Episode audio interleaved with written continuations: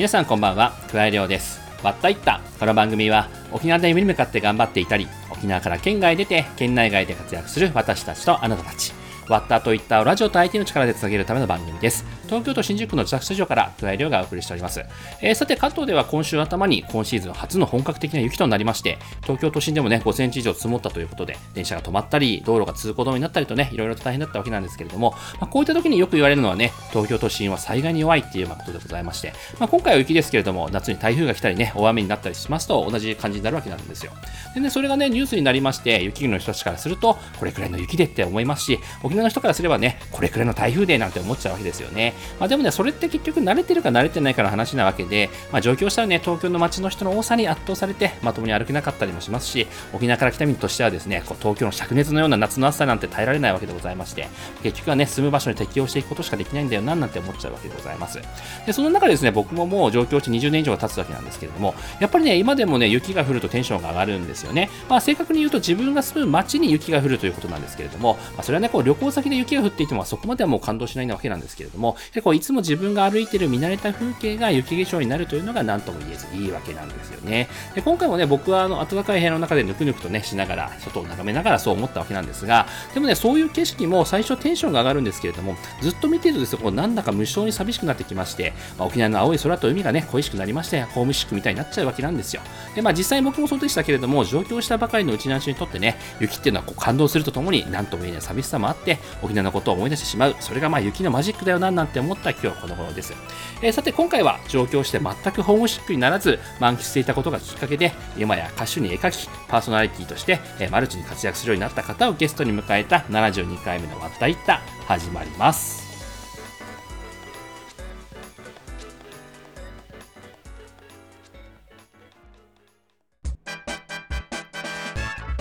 わったいった。この番組は家庭や家族の悩みを専門カウンセラーに無料相談。一般社団法人歩む東京から沖縄を盛り上げるウェブメディア東京沖縄ネットの提供でお送りします。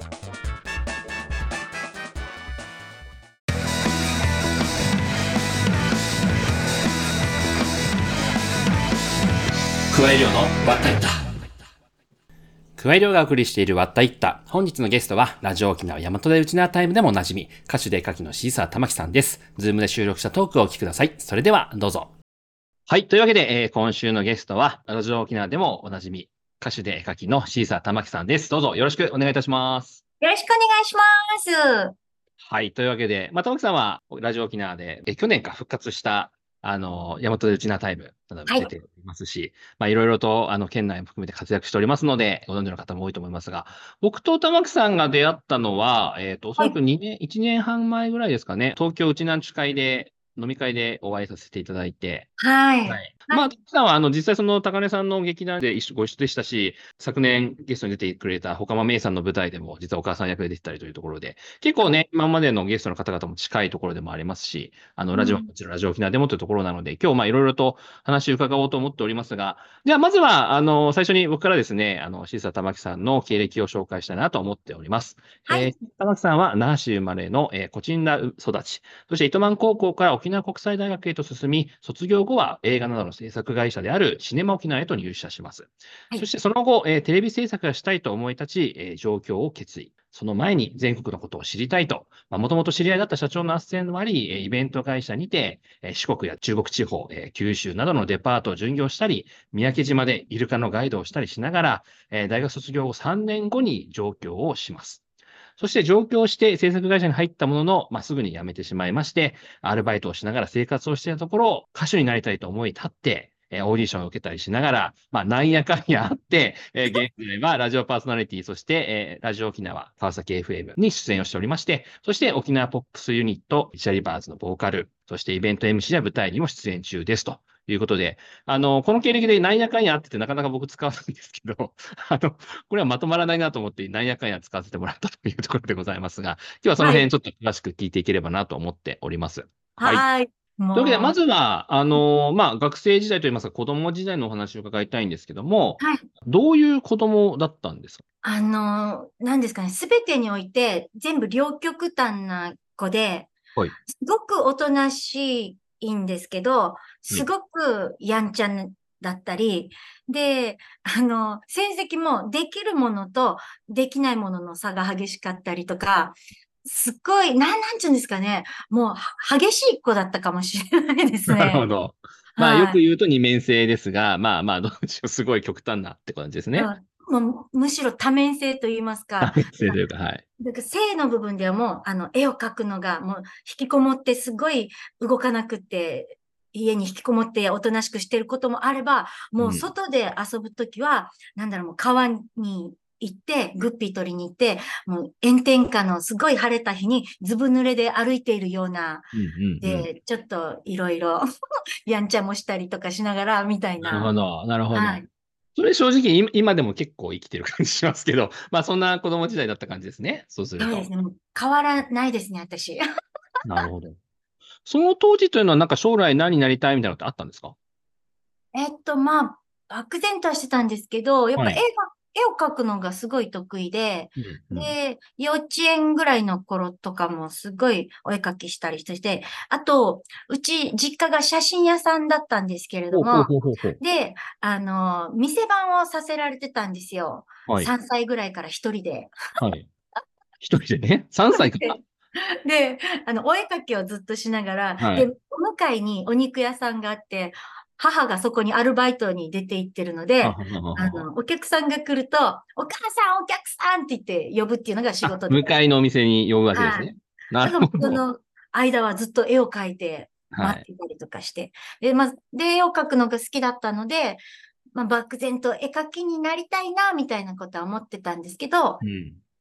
まあ、あとは、高校生ぐらいになって自分の進路を考えたときには、アナウンサーになりたかったんですよ。ほうほうほうほう。アナウンサーに、じゃあ、喋るようになったわけですね。そうなんですよ。なので、アナウンサーになるためにはって言って調べたときに、やっぱ4大を卒業していないといけないとかっていう、当時調べてもいろんなことがわからなくって、今だとアナウンススクールに行かなくちゃいけないとか、はい。いろんな条件出てくるんですよね。大学のミスにならないといけないとか。えーはい。またどこまで正しいかあれですけど、まあそういうのネットも含めてありますからね、いろいろ。そうそうそう。なので、まず4大にと思って、沖縄はい国際大学に行って、で、一応その就職活動している間に、あれ？作る方も楽しいのかなと思って、県内で映画を作っているシネマ沖縄っていうところに、あの、就職して、うんで、だけどやっぱり、内地に行きたいなと思って、うん。内地に行こうっていう決意をね、しました。うんなるほど。はい。ちなみにその糸満高校からもう帰国に入った時っていうのは、まあ選択肢として、それこそまあ県外の大学もっていうこともあ可能性としてあったじゃないですか。はい。まずはだ内地に行きたいと思ったんですよ。だけど、私も世間知らずだったようで、もう家族からみんな大反対を受けまして、あなたは世間知らずだから、内地に行ったら絶対騙されるからやめなさいって言われて、はいはい。はいはい。わかりますわかります。それでまあ県内の大学にっていう感じですよね。なるほどなるほど。その大学時代に、よし、じゃあいろいろ経験をしなくちゃいけないと思って、で、そこでも、あの、イベント会社に入って、で、九州とかいろいろ一人で回ったりとかもして、はで、そうしてたら、大丈夫。あんたはどこに行っても生きていけるよって言われるぐらいに。なので状況は27歳というふうに遅くなってしまうんですけどね。うんなるほど。確かあれですよね、大学時代も結構あの、留学というか、海外に行ったりとかもされてたんですよね。そうなんですよ。ああの、その時、あの、いろいろ迷ってたんですけど、はいお友達から金言をいただきまして、ほうほう。ますみ、借金はできても、時間は借金できないんだよって言われたんですよ。おうおもう、なので、あの、今やれることは、今やっとかないとダメだよって言われて、うはで、い。それで、私は、きっと就職したら自由が利かなくなるはずだから、そしたら今のうちに海外にも行かなくちゃいけないと思って、うんそれで1年間休学をして、で、えーオーストラリアにも行こうと思って、オーストラリア、ワーキングホリデー、ワーキングホリデーワーはいはいはい。キングホリデーで行きました。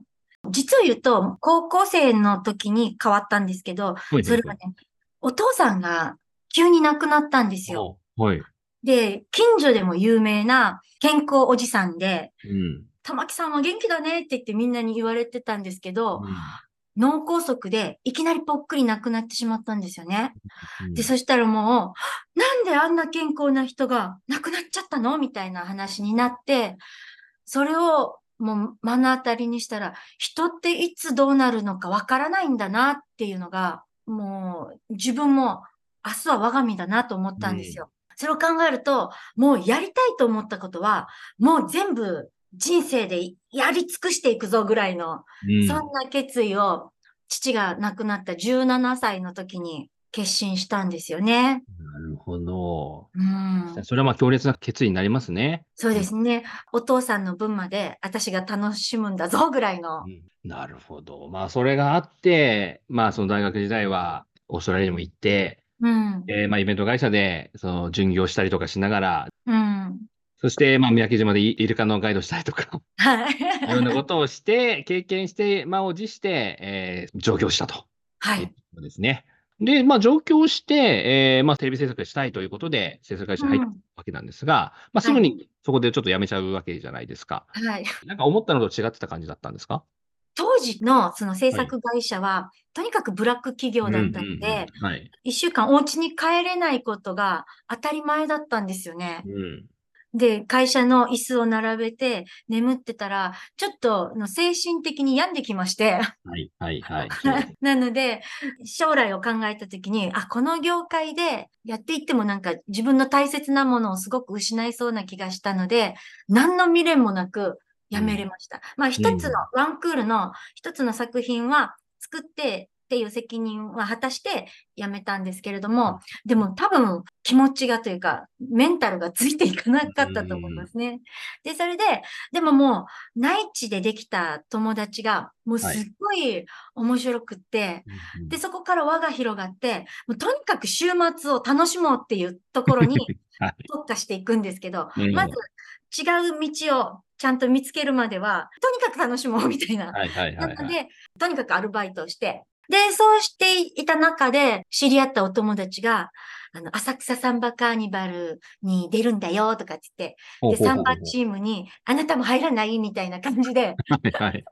誘われたので、面白そうと思って、迷わず遊びに行って、はい。で、それでですね、私は露出なしですよ。あの、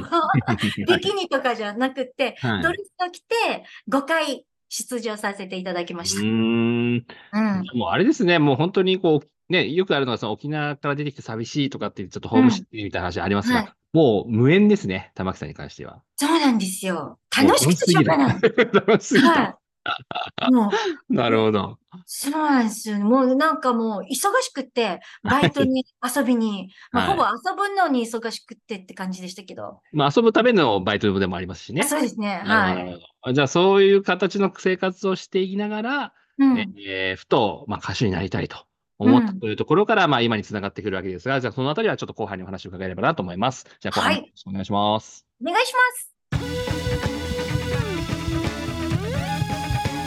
わったいた。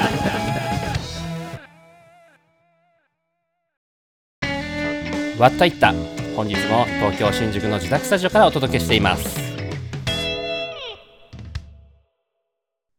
はい。というわけで、えー後半です。本日は歌手で絵描きのシーサー玉木さんに来ていただいております。じゃあ、まずは、あ沖縄でのフェイバリットスポットを伺えればなと思っておりますが、どちらになりますでしょうか？もう私はですね、海です。海。海。もうずっと海が好きで、大学時代もダイビングショップで勤めたりとか、あと上京する前に三宅島に行って、野生のイルカのガイドをしたりとかしていたりするぐらい海が好きなんですよね。で、今も、あの、絵描きをしてる中でも、必ず魚を描いていて、もう海なのか、空なのか、もう現実なのか、幻想なのかわからないような絵を描いてるんですけど、もう原点が全部海なんですよ。なので、なんか沖縄に帰りたいって思うよりも、沖縄の海に帰りたいっていう感覚がものすごく強くって、うん、で、なので、沖縄帰ったら必ずシュノーケリングだったり、ダイビングをしたりするんですけど、その水中の中にいる時が一番落ち着くというか、あもうバカみたいにいつまでもいつまでも海の中にいられるんですよね。なので、まあ、ポイントで言うと、座間味島のあの、どちらかというとこのサンゴ礁が多いところが好きなので、ー座間味島だったり、石垣島だったり、うん。はい。あとは宮古もよく行きましたね。うん、じゃあその辺の海に潜って、まあ、癒されると。そうですねで。すね。こう海の中にいると創作意欲というか、うんこうんう、いろんなことがね、頭の中をぐるぐるぐるぐるしてきて、もうね、楽しくてしょうがないんですよね。ワクワクっていうか、うんドキドキっていうか、もう、青い海見てるだけで胸がキューンって苦しくなったりするんです。沖縄の海に癒されてはい。というところですね。はい。ありがとうございます。えーじゃあ話を戻しまして、えーまあ、東京満喫中の、えーはい玉木さん、えーはいふと歌手になりたいと思いうんって、えーいきなりいろんなことがまた動き出すわけなんですけれども、はい。そもそも歌手になりたいって思ったのっていうのは何かあるんですか？まあ今までの話でいくと、まあ最初は絵描きになり、絵を描きたい、そしてうんまあアナウンサーにになりたいっていうところから入ってってことなんですが。あの、当時ですね、夏川りみさんの灘そうそうが大流行りになりまして、で、あと、はじめちとせさんが出てきて、ということで、すごい、あの、沖縄と奄美の歌い方と、その、島唄というか、そういった民謡が注目され始めた頃なんですよね。はい、で、そうしたときに、いいなぁ。私も歌おうかなと思ったりとか、私もその当時はどうしていいのかわからなかったので、闇雲にオーディションを受けたりとかはい。して、で、そしたらですね、あの、歌のお姉さんを合格したんですよ。あ、小さな劇団のはい。ぬいぐるみ人形劇の中での歌のお姉さんなので、幼稚園とか保育園とか行って歌を歌ったりするんですけど、で、そこから、じゃあやるためには、ボーカルトレーニングしないといけないよねっていうことで、教えてもらったりとかしながら、で、そうこうしているうちに、えっと、沖縄の歌が流行り出してっていうので、沖縄の歌も歌おうみたいなところから、それからですね、周りに言い始めるんですよね。あと沖縄料理屋さんにライブを見に行ったりとか、で、そうしてたら知り合いに紹介していただいて、シューベルト松田さんっていう、あの、名護出身の、あの、サーターアンダギーの歌で有名な、その方のお囃子やってみるっていうことでお囃子をさせてもらって、で、そこで1年ぐらいはユニットとして一緒に2人で組まさせていただいて、その後解散、解散っていうか、はい、して、その後また2年ぐらい沖縄料理屋さんをいろんなところでバイトしたりとかしながら、私歌歌いたいんですよね。誰か三振弾いてくれる人いないですかねとかいろいろはい。はい言って。たら、はい。あの、今のイチャリバーズの豊岡マッシーさんを紹介してもらって、はいで、2007年からイチャリバーズとして活動しています。うんうんうん。なるほど、なるほど。じゃあ、その中、まあ、2007年に、えー、イチャリバーズが結結成されて、今に至るわけなんですけれども、はい。まあ、歌の方は、まあ、そのままね、あの、ずっと、うん。あの、活動されて、活躍されているというところでございますし、まあ、実際に、あの、ね、県外のイベントなどでもよく、あの、出演されているのは、僕も拝見してるんですけれども、はい。まあ、歌はじゃあ歌でうまく、えーいったという、うん。それ以外の部分で、それこそまあラジオだでしたりとか、イベント MC でしたりとか、あとはまあ舞台っていうところ、うん。そしてまあ絵描きもっていうところになるんですが、はいこのあたりはどうこう広がっていった形なんですか？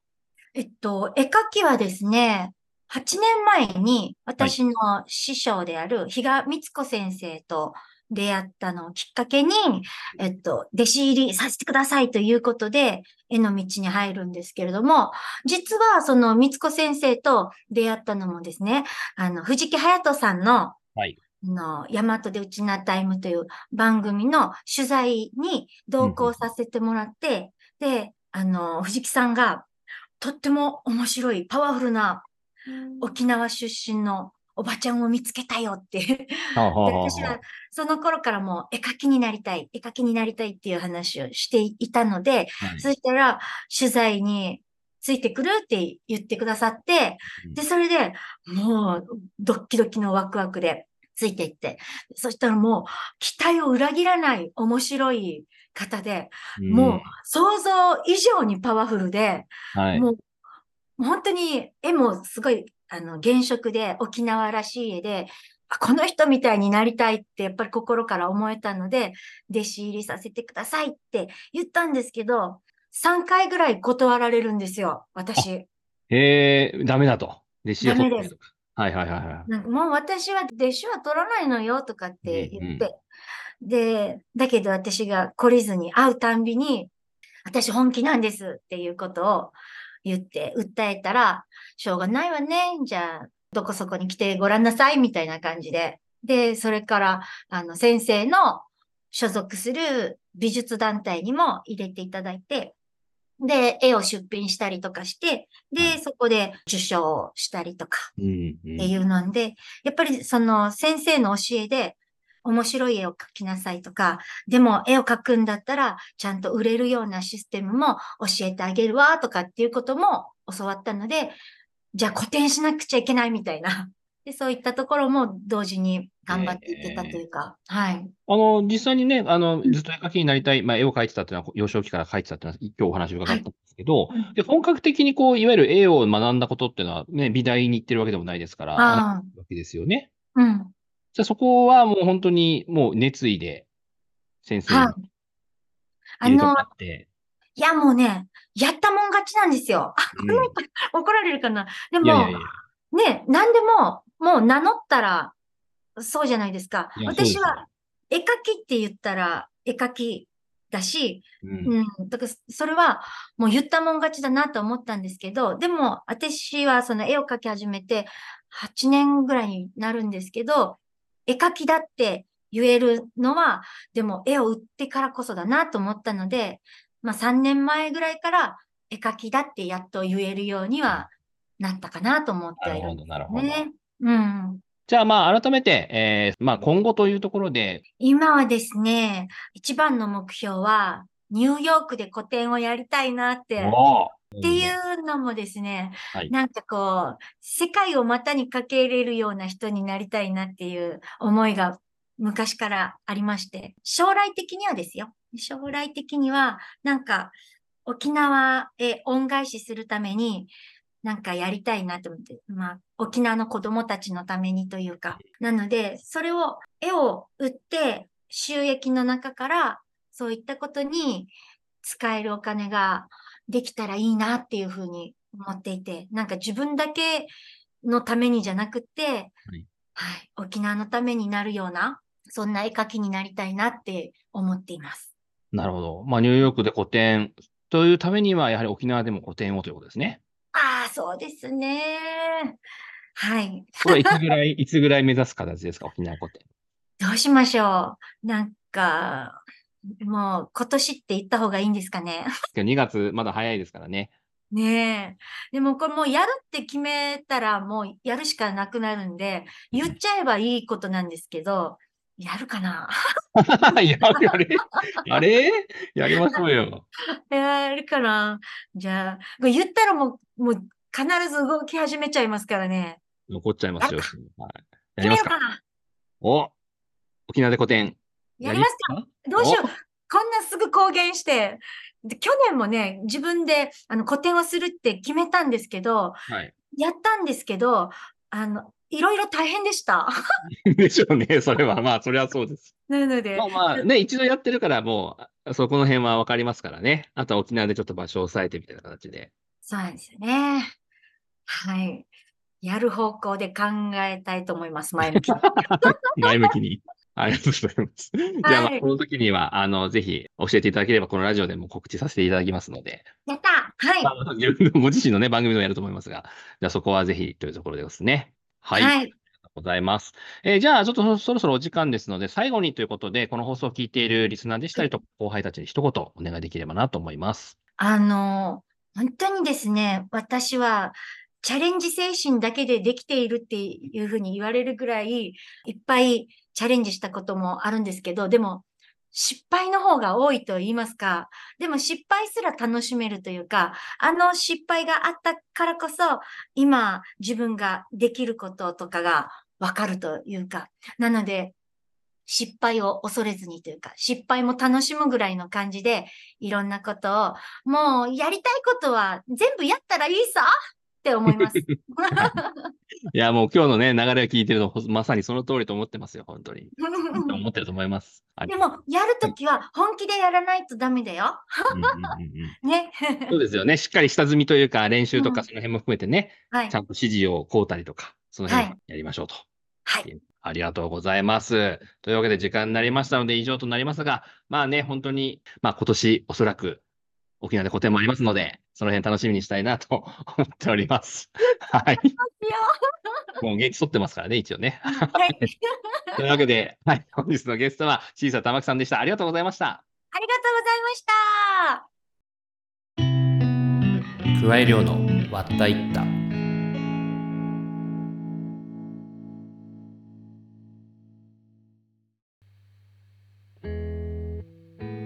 割ったいった。この番組は家庭や家族の悩みを専門カウンセラーに無料相談、一般社団法人歩む他各社の提供でお送りしました。というわけでエンディングです。シーサー玉木さんとのトークいかがでしたでしょうか、僕自身ね、大和レウチナタイムよく聞いていたので、こうして玉木さんと一対一でお話をできて嬉しかったわけですが、今年沖縄で個展をするってね、宣言してくれたので、そちらも楽しみにしたいと思います。わったいたでは番組への感想や話を聞いてみたいゲスト候補を募集しています。メールはわった watta アットマーク r 沖縄 .co.jp x ツイッターのハッシュタグはカタカナでわったいったでもお待ちしています。過去の放送はポッドキャストで全て聞けますので、ぜひそちらもチェックしてみてください。えーさて次回は様々な音楽家とコラボをしたり、先月はオランダツアーを成功させたミュージシャンの沖縄電子少女さやさんにお話を伺います。というわけで今回はこの辺でお相手は桑井亮でした。それではまた。